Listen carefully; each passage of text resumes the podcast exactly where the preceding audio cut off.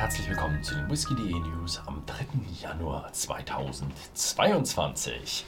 Ja, frohes neues Jahr und es gibt mal wieder ein paar spannende Nachrichten aus der Welt des Whiskys. Die erste ist ein Update von der Art Gowan Distillery in der Nähe von Glasgow. Also 30 Meilen westlich von Glasgow befindet sich die das Art Gowan Estate in den Lowlands. Ja, Glasgow ist in den Lowlands.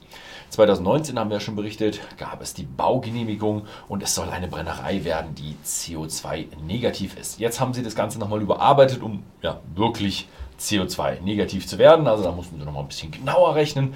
Desto weiter mit dem Projekt fortschreitet, desto detaillierter wird es und deswegen muss man auch ein paar Korriguren machen. Und es soll eine Kathedrale des Whisky werden. Und zwar ein zum Himmel ausgerichtetes Langschiffgebäude. Ich frage so zum Himmel ausgerichtet, das ist dann so Schiff nach oben. Äh? Gut, egal, wir werden es uns anschauen. 2023 soll der erste Spirit fließen und ja, da ich öfters nach Schottland komme für Whisky-Touren, werde ich bestimmt auch irgendwann mal wieder in Glasgow nach 2023 vorbeigucken und dann werden wir uns mal anschauen, wie diese Kathedrale des Whiskys aussieht, hm, sofern sie mit ihrem Projekt erfolgreich weitermachen können. Als nächstes haben wir eine neue Edition von Glenfarclas und wir kennen sie immer, die Christmas Edition. Diesmal die Christmas Edition 2021. Sie stammt natürlich aus 100% Oloroso Sherryfässern und wurde im Dezember 2012 destilliert und kommt ohne Kühlfilterung mit 46% auf den Markt. Dann haben wir den The Macallan Rich Cacao aus der Harmony Collection ja, ist eine nachhaltige Verpackung, erste äh, Edition dieser Serie, der Rich Cacao Serie. Und eben eine biologisch abbaubare Box, schokoladige artige Aromen, ähm, lässt man auch vom Namen auch drauf schließen. Und es stammt aus Ex-Sherry-Fässern. Ja, sehr interessant, vielleicht werde ich auch mal ein Stückchen davon probieren dürfen.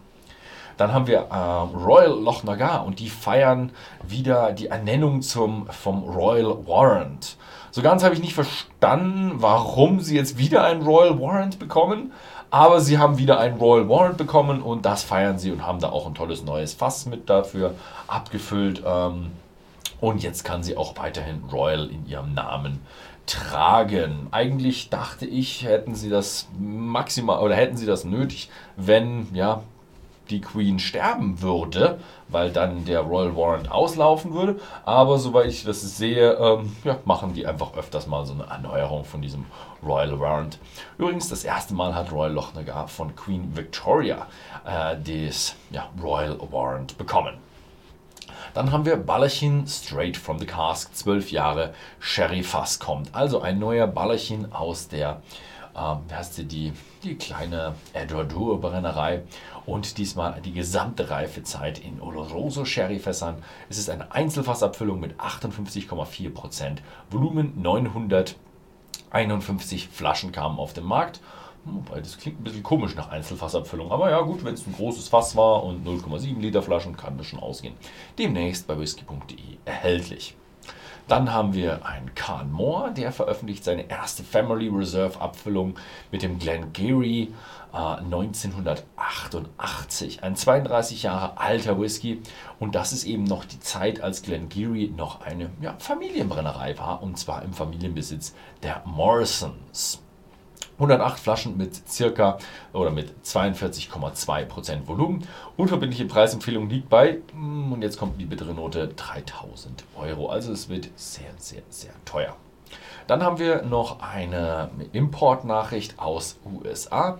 Sagamore Spirit Rye Whisky kommt nach Deutschland. Die junge Whiskybrennerei, die seit 2017 in Baltimore sitzt, will jetzt stark expandieren und eben auch ihren Sagamore Signature Rye nach Deutschland exportieren. Ja, wir werden sehen, sobald wir eine Flasche haben, werden wir wahrscheinlich auch eine probieren. Dann gibt es noch einen kleinen ja, Personalwechsel und zwar Shilton Almeida aus den internationalen Nachrichten.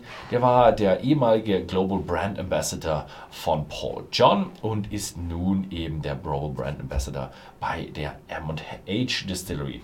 Äh, Paul John war Indis Und die M&H Distillery, für die, die es nicht kennen, ist die israelische Brennerei in Tel Aviv. Und ja, ich hatte eigentlich mit einer Tour hingeplant. Soweit ich das aber sehe, werde ich diese Tour nicht antreten können, weil einfach die Einreisebedingungen in Israel ja, zu restriktiv sind. Und das wird dann ja, wahrscheinlich nicht funktionieren. Gut, das war's diese Woche. Vielen Dank fürs Zusehen und bis zum nächsten Mal.